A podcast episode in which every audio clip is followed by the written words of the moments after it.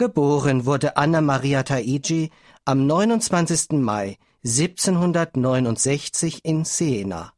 Da ihre Eltern, ein Apotheker-Ehepaar, verarmte, blieben diese mit Anna Maria 1775 nach einer Pilgerfahrt zum Heiligen Jahr in Rom zurück und versuchten in der ewigen Stadt neu anzufangen.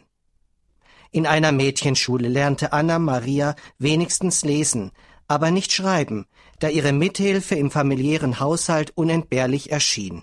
Wie ihre Eltern als Hausangestellte beginnt die 13-Jährige als Dienstmädchen und kann sich sogar als Kammerfrau hocharbeiten. Dabei lernt sie den Kammerdiener Domenico Taigi aus einem anderen römischen Palais kennen und heiratet 1790 mit 20 Jahren diesen 28-Jährigen. 48 Jahre waren beide verheiratet und ihre Ehe war mit sieben Kindern gesegnet. Am 9. Juni 1837 stirbt Anna Maria Taigi, 68-jährig, mit den Worten aus dem Vater Unser, wie im Himmel, so auf Erden. Das Leben dieser römischen Hausfrau und Familienmutter musste sich großen gesellschaftlichen, sozialen und politischen Herausforderungen stellen. Ihre Zeit war äußerlich geprägt von der Aufklärung, den Napoleonischen Kriegen und dem erzwungenen Exil der Päpste Pius VI. und Pius VII. Im Seligsprechungsdekret von 1920 unterstreicht Papst Benedikt XV. Anna Maria erfüllte die Pflichten einer guten Gattin und liebevollen Familienmutter so gewissenhaft, dass sie allen Frauen und Müttern als vollkommenes und glänzendes Beispiel vor Augen gestellt zu werden verdient.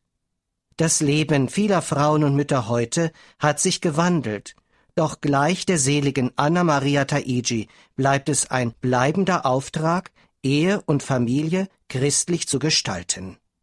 Ihr Gatte Domenico Taigi hatte ein feuriges, italienisches Temperament, der sehr reizbar, aufbrausend und bisweilen grob werden konnte. Als Papa Familias bestimmte er penibel die Hausordnung. So konnte es zum Beispiel passieren, wenn er wütend wurde, dass er das Tischtuch ergriff und alles herunterriss. Anna Maria Taigi begegnete ihm stets in Güte und Liebe. Nie gab es zu ihm oder über ihm ein böses Wort, wie ihre Kinder und Nachbarn bezeugten. Ihr Mann Domenico selbst charakterisierte seine Frau rückblickend Ich kann sagen, dass ihr ganzes Leben eine ständige, sehr schmerzliche Übung der Geduld war. Niemals vernahm ich von ihr ein widerwilliges Wort oder eine Meinungsverschiedenheit. Oft kam ich todmüde nach Hause, nach meinem Dienst als Kammerdiener, etwas beunruhigt wegen der Arbeit und der Schwierigkeiten bei meinem Brotherrn.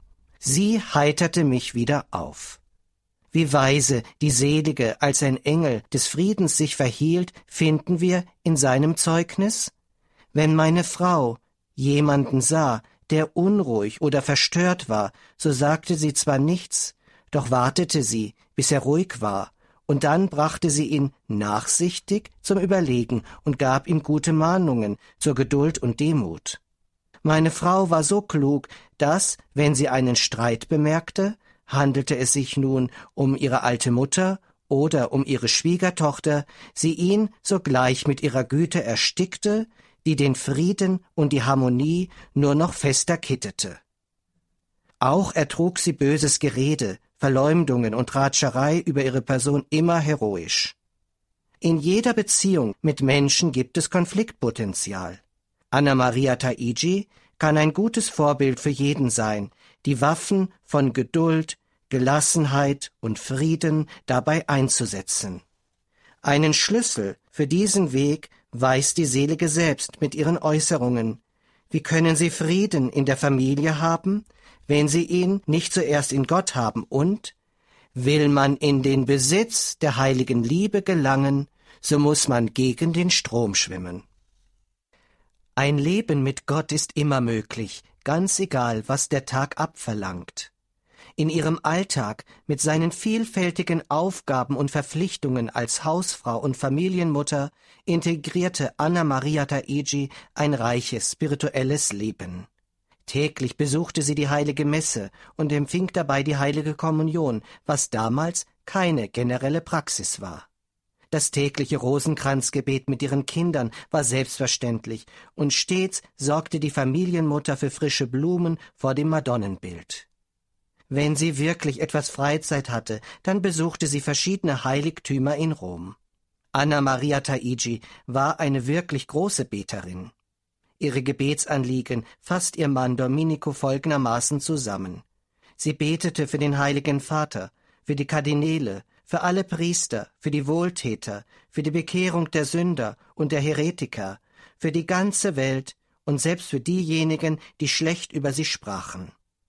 Sie selber erinnerte gerne an das Gebet für die Verstorbenen und forderte auf Habt große Andacht zu den armen Seelen im Fegefeuer, insbesondere zu den Seelen der verstorbenen Priester. Als geistliches Vermächtnis regte sie ihre Familie kurz vor ihrem Tode an, hegt eine zarte und aufrichtige Andacht zur allerseligsten Jungfrau, die mich bei euch ersetzen und Mutterstelle an euch vertreten wird. Habt stets Jesus, den Gekreuzigten, vor Augen. Sein kostbares Blut bilde allezeit den Gegenstand eurer Anbetung.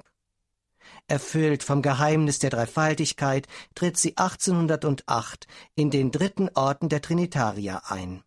Durch die Trinitarier ließ sie sich vornehmlich seelsorglich begleiten. Gerne machte die selige Krankenbesuche und teilte gerne mit denjenigen, die materiell noch ärmer waren. Eine Biografie über unsere selige Anna Maria Taigi trägt den Titel Die Frau mit der Sonne.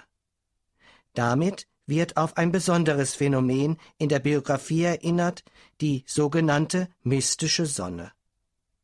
Kurz nach ihrer Hochzeit bis zu ihrem Lebensende sah sie über ihrem Haupt immer eine strahlende Sonne mit einer Dornenkrone.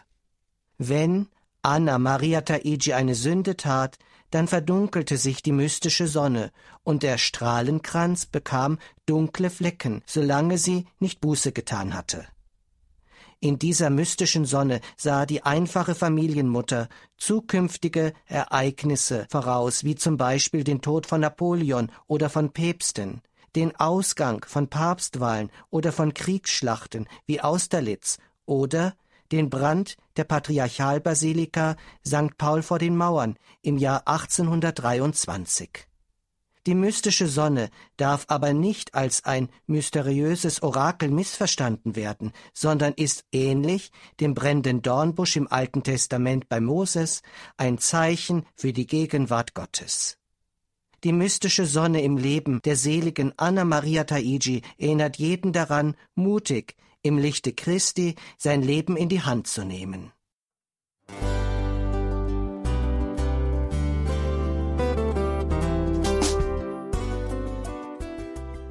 Liebe Zuhörerinnen und Zuhörer, vielen Dank, dass Sie unser CD- und Podcast-Angebot in Anspruch nehmen.